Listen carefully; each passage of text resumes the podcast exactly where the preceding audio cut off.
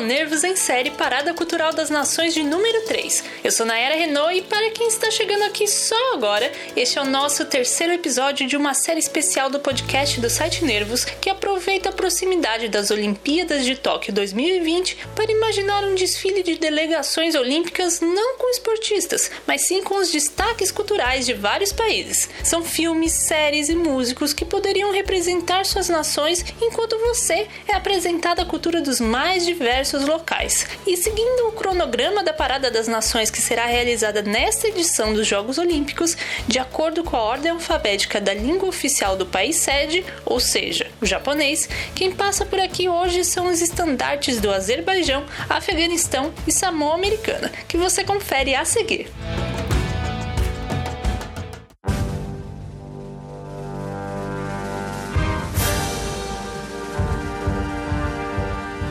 Azerbaijão é uma ex-república soviética localizada na região do Cáucaso, entre a Europa e a Ásia. Por isso, atletas azerbaijanos competiam nos Jogos Olímpicos pela União Soviética de 1952 a 1988 e depois da sua dissolução no time unificado de 1992, até participarem como país independente pela primeira vez em 1996 e estarem presentes em todas as edições até então. Apesar de não ter ganhado nada nas Olimpíadas de Inverno, a jovem nação, no entanto, está no 59 lugar no ranking histórico das edições de verão, acumulando 26 medalhas e tendo a luta, seja greco-romana ou livre, como esporte responsável por 14 destes êxitos. Mudando para a parte cultural, poucos sabem que o Azerbaijão foi um dos primeiros países onde o cinema se desenvolveu, quando ainda pertencia ao Império Russo. Isso graças à vinda do fotógrafo e cineasta cineasta pioneiro franco-russo Alexandre Michon a Baku, atual capital do país, após ele se encantar com o invento dos irmãos Lumière,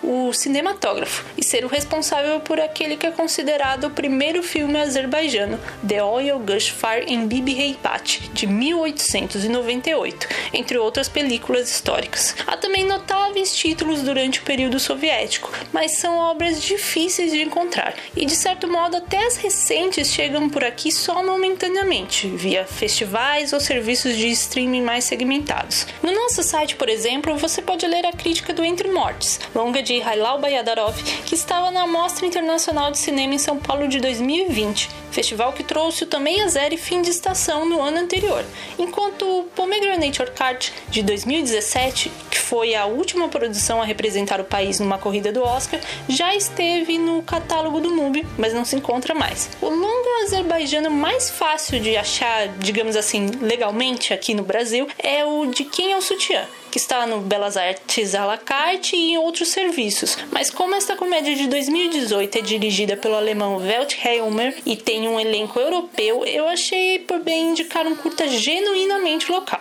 Quadan ou A Woman, que foi disponibilizado com legendas em inglês no Short of the Week, é o primeiro curta-metragem da estreante Tahamina Rafaela, que dirige, roteiriza, produz e estrela essa história sobre um dia na vida de uma mulher entre seus afazeres domésticos e profissionais, cujos créditos nunca lhe são dados. Quanto à música do Azerbaijão, vale ressaltar que o país já venceu o famoso concurso europeu da canção, o Eurovision ou Eurovisão, em 2011, com o duo El e Nick cantando Running Scared. Neste ano, quem representa o país na competição é a cantora Samir Efendi, ou simplesmente Efendi, com a música que você escuta aí ao fundo, chamada Matahari, depois que ela não pôde fazer o mesmo na edição passada, cancelada por conta da pandemia de Covid-19 water, and you're under my spell.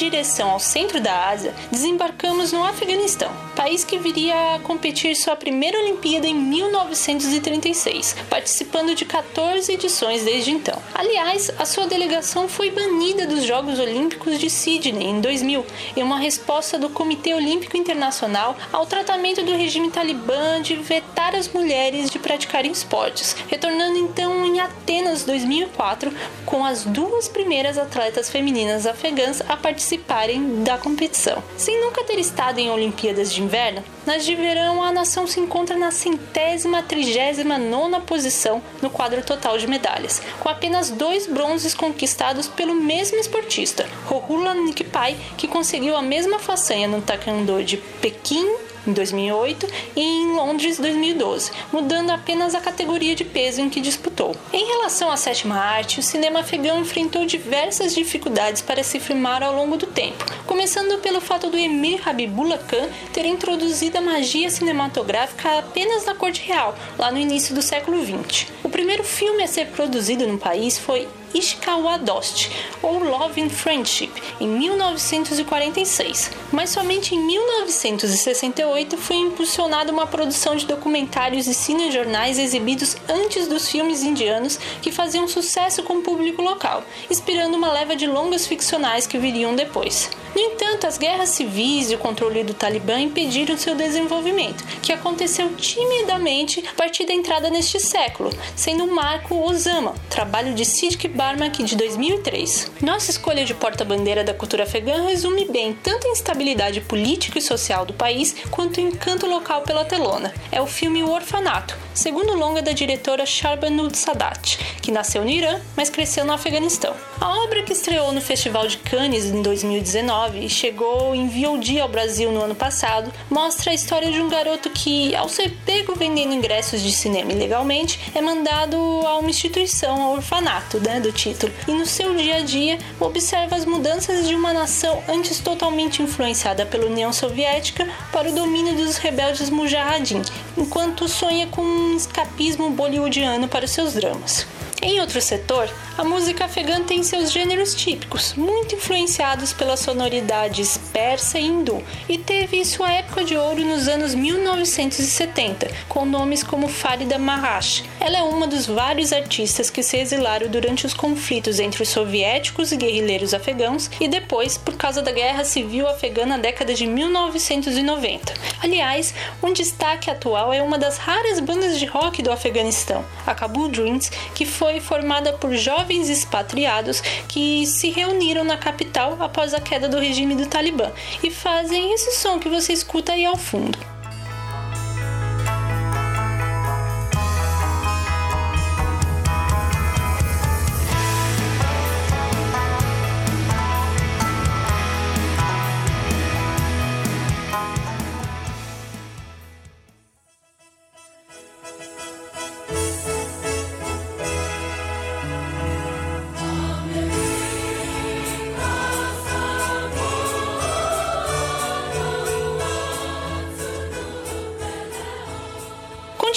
Essa volta ao mundo, paramos na Oceania, mas exatamente na Samoa Americana, um território não incorporado dos Estados Unidos presente ali na região da Polinésia. O país só teve seu comitê olímpico reconhecido pelo COI em 1987, entrando nas Olimpíadas do ano seguinte, 88, e das outras edições de verão desde então, mas sem ganhar nenhuma medalha. Com apenas uma participação que também passou em branco nos Jogos Olímpicos de Inverno, o maior feito esportivo nacional é um recorde negativo. Em 2001, nas eliminatórias para a Copa do Mundo de Futebol de 2002, a seleção da Samoa Americana perdeu de 31 a 0 da Austrália e o resultado até entrou no Guinness Book. A equipe perdedora, por sinal, foi objeto do documentário britânico O Próximo Gol Leva, realizado por Mike Brett e Steve Jameson em 2014, e que serve de inspiração para a ficção Next Goal Wins, futuro filme do neozelandês Taika Waititi, ainda sem previsão de estreia. Do mesmo modo, apesar de ser possível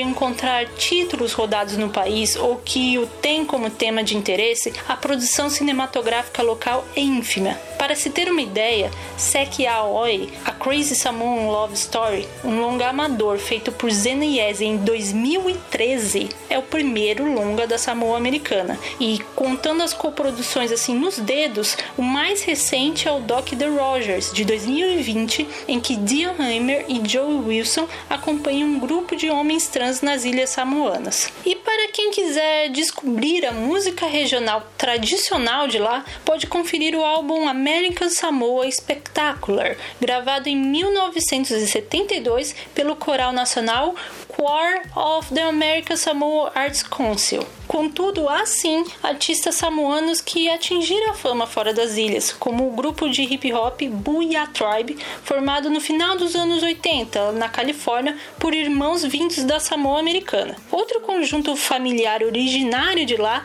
é o Decatinas, expoentes dentro da música cristã contemporânea e que você escuta neste momento.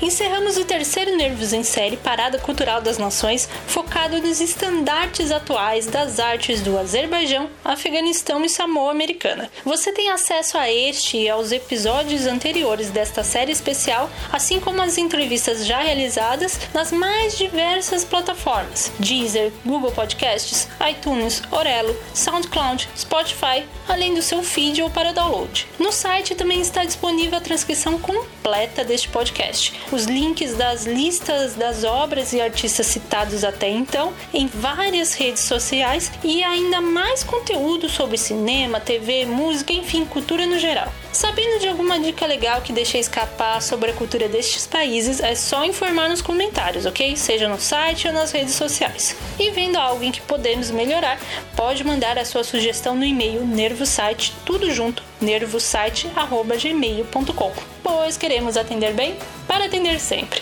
That's all, folks! A nossa próxima escala será nas Ilhas Virgens Americanas, nos Emirados Árabes Unidos e na Argélia, beleza? Obrigada pela audiência. Tesecular Manana Fafetai.